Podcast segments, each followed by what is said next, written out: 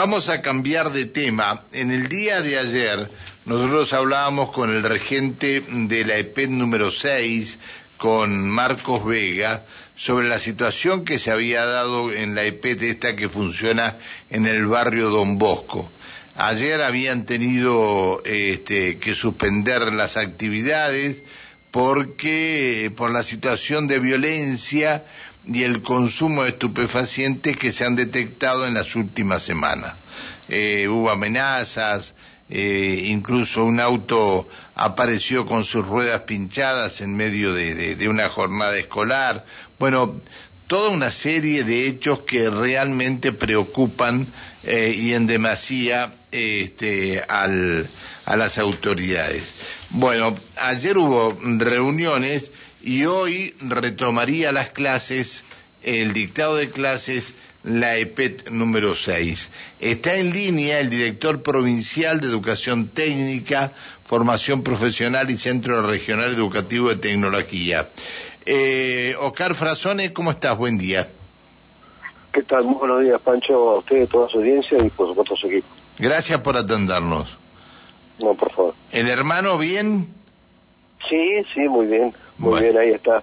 Este, trabajando también. Bueno, bien. Mándele un abrazo cuando lo vea.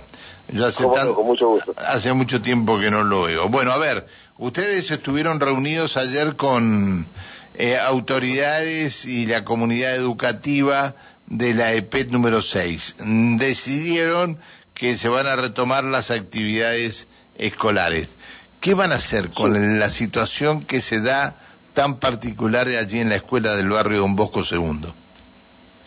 Bueno, la verdad que es una situación preocupante, como pasa en algunas escuelas más, eh, y para eso empezamos a trabajar hace tiempo ya con la Secretaría de Seguridad, con reuniones, eh, fuimos viendo a ver cómo, cómo encarar esta ola de violencia que se ha ido instalando, las, que es una violencia que está en la sociedad, lamentablemente, y obviamente las escuelas son caja de resonancia de todo lo que pasa en la sociedad, y se nos ha instalado en la escuela. Eh, con el caso particular del EPEL 6, eh, lo que se ha decidido es eh, sobre tres alumnos que eran los que tenían mayor eh, problemática,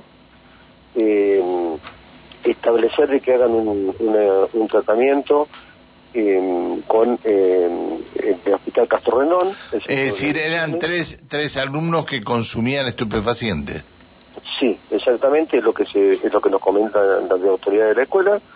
Así que se les em, se les consiguió que puedan hacer un tratamiento en el hospital Castro Renón eh, y con la presentación ellos van a tener que presentar regularmente la asistencia a estos encuentros con el equipo y el equipo de fortalecimiento familiar. Em, y en base a eso, eh, la institución les va a hacer un programa, em, un proyecto, digamos, de trayectoria diferenciada esto, significa que no van a ir todos los días a la escuela, sino que van a tener eh, un, acompañamiento de la institución y donde un familiar eh, irá a buscar eh, las actividades semanalmente, se mandarán por mail a, sus domicilios, ellos harán las actividades y en el caso que tengan dudas y que no puedan comprender alguna, algún tema, se acercarán a la escuela en un horario que determinará la dirección para que profesores lo atiendan, eh, jefe de departamento, generalmente le puedan dar las clases de apoyo necesarias para que puedan este, continuar su trayectoria de la mejor manera posible. Es decir, a ver, eh, Frasone, es decir, no sé cuántos días a la semana irán a ir al Castro Rendón a, este, para ser tratados.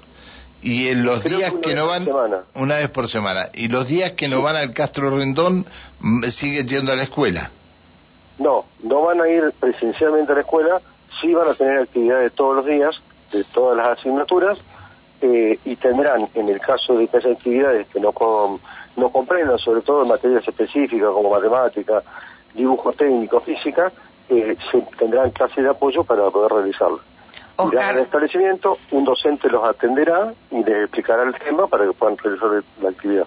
Oscar, buenos días. Alejandra Pereira lo saluda. ¿Qué tal? Buenos días, Alejandra. Eh, por allí desconociendo el tema y pido disculpas, pero digo, eh, ¿le hace bien al adolescente que se lo aparte de sus compañeros, que se lo aparte, digamos, de, de todo lo que es la actividad escolar y, y lo haga solo en su casa? Más allá de que tenga el apoyo de los docentes en el caso de necesitarlo, digo, pero sacarlo del sistema y dejarlo en su casa, ¿está bien? o sea, ¿le hace bien al adolescente? Mire, en realidad estamos tratando de buscar eh, lo mejor para, para todos. Eh, nosotros tenemos un, inconveniente con estos adolescentes que tienen una situación eh, en la cual hay una, un problema de adicciones, entonces lo que se trata es de que tengan una, un apoyo médico, digamos, o, que puedan ser tratados por su problema de adicción, se necesita mucho el apoyo de la familia, por eso ayer con uno de los, eh, nos reunimos con uno familiar de uno de los adolescentes, ahí mismo después que terminamos la reunión con la P6, en el mismo lugar nos reunimos con, con un familiar explicándole la situación, no los queremos dejar de lado, pero también tenemos que entender que el resto de los compañeros o el resto del alumnado también necesita ir a, estudiar eh, con la mayor tranquilidad posible. Las familias están preocupadas, eh, entonces, bueno, tratamos de buscar eh, soluciones. Ahora, el tema, esto demuestra que la droga ha llegado a todos los colegios de Neuquén. nos guste o no nos guste, lo de las 50 del centenario es también por un problema igual. Eh, digamos, no, no, no es que, estemos exentos de nada con esto, ¿no? Sí, sí, yo creo que, el tema de droga, la verdad que es una, realidad en nuestra sociedad, el tema de droga ha avanzado, sí, se está trabajando, se está trabajando con, muchas instituciones, eh, nosotros como Consejo Provincial de Educación estamos trabajando interinstitucionalmente con, varias instituciones, eh, se ha capacitado a docentes porque traer profesionales a cada una de las escuelas es un problema porque no daríamos abasto con la cantidad de establecimientos que hay. Pero lo que se o la cantidad de eh, chicos o la cantidad de chicos consumidores que hay en los establecimientos.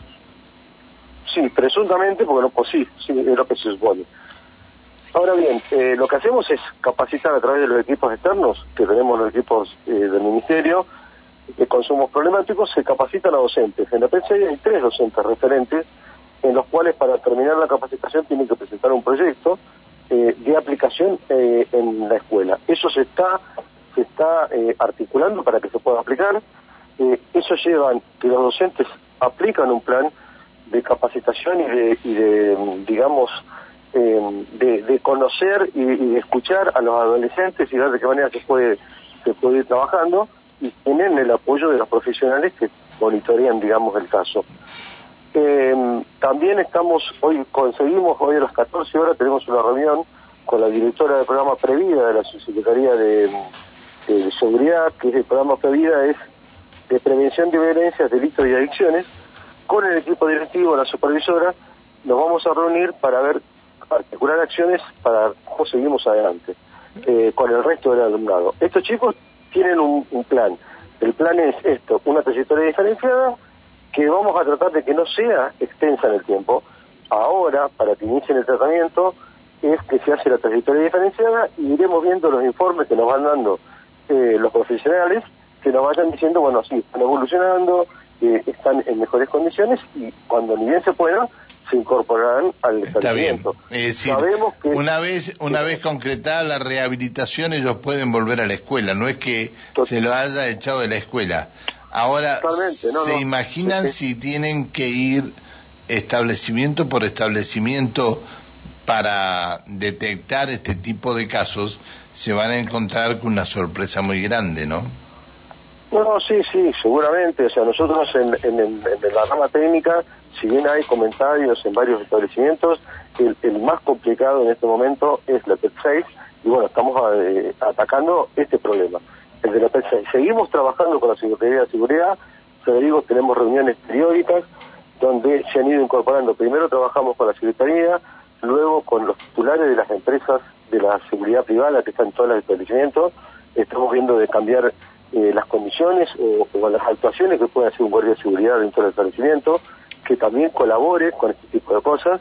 Eh, ahora se incorporará en la próxima reunión la policía y así vamos a ir incorporando todos los actores eh, que tienen que ver con esto para ver entre todos, cuanto más seamos los que, los que estamos en el problema, eh, podamos ir resolviendo de la mejor manera la situación.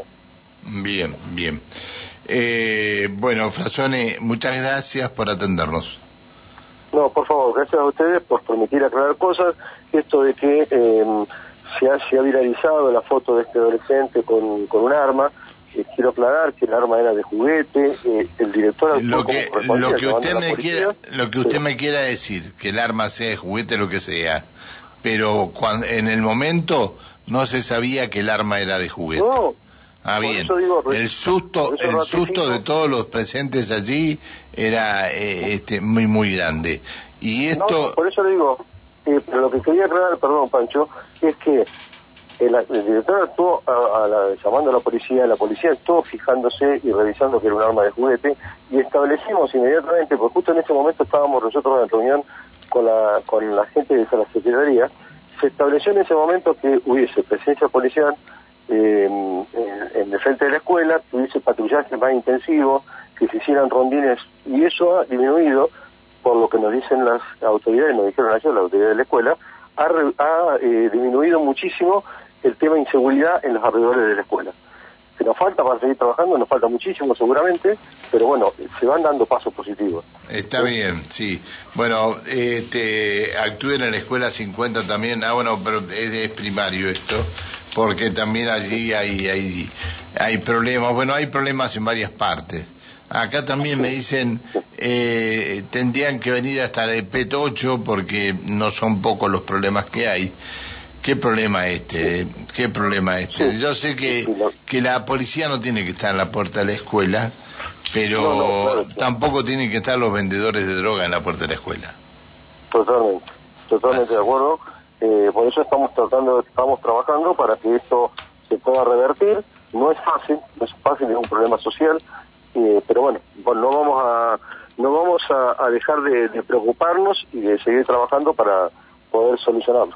Bien, bueno, eh, Frazone, gracias por atendernos. No, por favor, usted, Pancho, que tenga un buen día. Un abrazo, que siga bien, hasta luego. El director provincial de Educación Técnica, Formación Profesional y Centro Regional Educativo de Tecnología, eh, Oscar Frazone.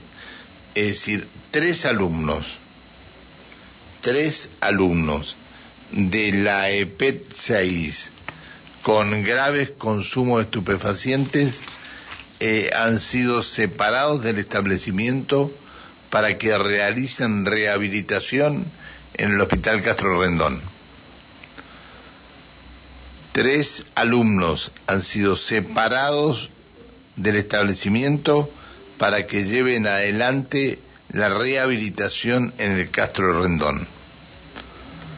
Eh, los problemas de todos los días que denunciaba el director en el día de ayer, eh, Marcos Vega, bueno, la solución que buscaron entre todos es separar estos tres alumnos. ¿Es lo mejor para, es lo mejor para el establecimiento?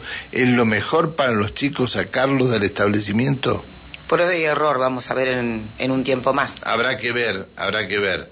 Esto, esto no se podría haber visibilizado antes porque los docentes tanto que hacen visibilizar eh, los problemas con marchas en, a veces en los puentes carreteros podrían haber visibilizado esta situación antes.